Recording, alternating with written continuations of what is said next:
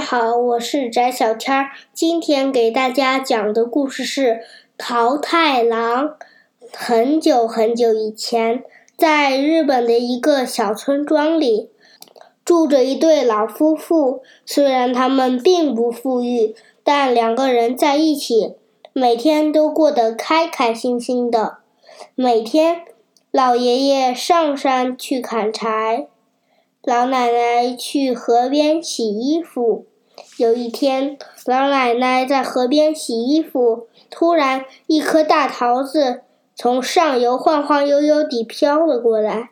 这颗桃子比木盆还要大。老奶奶高兴地捞起桃子，看起来就很好吃，带回家给老头子尝尝。老奶奶抱着大桃子回家了。傍晚时，老爷爷也从山里回来了。老头子，老头子，快来吃大桃子！老爷爷拿出菜刀，正准备切的时候，桃子咔嚓一声裂开了。哇哇！从大桃子里蹦出一个可爱的胖娃娃。老爷爷和老奶奶大吃一惊：“天哪，好可爱呀！”老天爷。见我们没有孩子，特意送了一个来。老爷爷兴奋地握住老奶奶的手，不停地感谢上天。给他取个什么名字呢？老奶奶问他。既然他是从石头里蹦出来的，就叫他桃太郎吧。桃太郎，你有名字喽！桃太郎，尝尝好吃的糯米团子吧。老爷爷和老奶奶细心地照顾桃桃太郎。老爷爷经常做好吃的糯米团子，让孩子吃得饱饱的。桃太郎呀，吃一个糯米团子就长大一圈，吃两个糯米团子就长大两圈，吃三个糯米团子就长大三圈。桃太郎越吃越高，几天后就变成了一个。健壮的少年还能帮老爷爷上山砍柴。一天，老爷爷愁眉苦脸地回家了。不得了哦！魔鬼岛上来了一个妖怪，带成天带着其他妖怪搞破坏，把田地搞得乱七八糟，抢人们的粮食和财宝，真是个大坏蛋。桃太郎对爷爷说：“我要把妖怪消灭掉。”什么妖怪很厉害？你打不赢妖怪的。老爷爷吃惊地阻止他。桃太郎下定决心去魔鬼岛。他端端正正地跪在老爷爷和老奶奶面前，充满信心地说：“爷爷奶奶，我一定要打败妖怪，让大家都过上好日子。”老爷爷和老奶奶。没有办法，只好说：“好孩子，多带些糯米团子。吃了奶奶的糯米团子，你就会变得力大无穷。”桃太郎穿上新衣服，头上系头巾，带着短刀出发了。刚走出村子，一只小狗汪汪汪叫着跑了过来。“桃太郎，你要去哪里呀？”我要去魔鬼岛打妖怪，给我一个糯米团子吧，我就和你一起去。那就分你一个吧。桃太郎拿出一个糯米团子给小狗，小狗吃下糯米团子后，浑身充满了力量。桃太郎和小狗一起朝大海边走去，一只猴子吱吱地叫了过来：“桃太郎，你要去哪里呀？”我要去魔鬼岛打妖怪，给我一个糯米团子吧，我就和你一起去。那就分你一个吧，吃了这东西，力量会增加十倍哦。桃太郎、小狗和猴子一起朝海边走去，一只野鸡叽叽叽叫着飞了过来。桃太郎，你要去哪里呀？这一次，桃太郎又用一个糯米团子换了一位队友。桃太郎、小狗、猴子和野鸡向魔鬼岛出发了。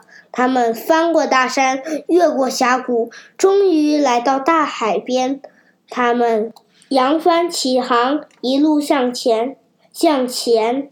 他们在海边上航行了很久，从早上到夜晚，终于到了魔鬼岛。这座岛阴森森的，到处都是奇形怪状的石头。小狗、猴子和野鸡吓得直哆嗦。小伙伴们，我们克服了千难万险，才来到这里。不要害怕，我们一定能战胜妖怪。在桃太郎的鼓励下，几个小伙伴向妖怪的城堡走去。妖怪的城门有一扇坚硬无比的铁门，无论怎么推门、踢门、撞门，都无法将门打开。这时，猴子踩到小狗的背上，轻轻一跃，跳进了城墙内。猴子发现看守的小妖怪正在打瞌睡，便偷了他的钥匙，从里面打开了城门。冲呀冲呀！全日本最厉害的桃太郎来了！你们这些妖怪，快投降吧！桃太郎拿出短刀，野鸡飞在空中，小狗露出尖牙，齐刷刷地冲进了城堡。小妖一看。跌跌撞撞地跑去给大王报信。可恶的桃太郎，不要太嚣张了！妖怪大王生气地下令：“通通杀掉，一个也不要留！”妖怪们朝桃太郎扑了过来。桃太郎随手抓起一根木棒，用力朝妖怪挥了过去。小狗加入了战斗，用牙。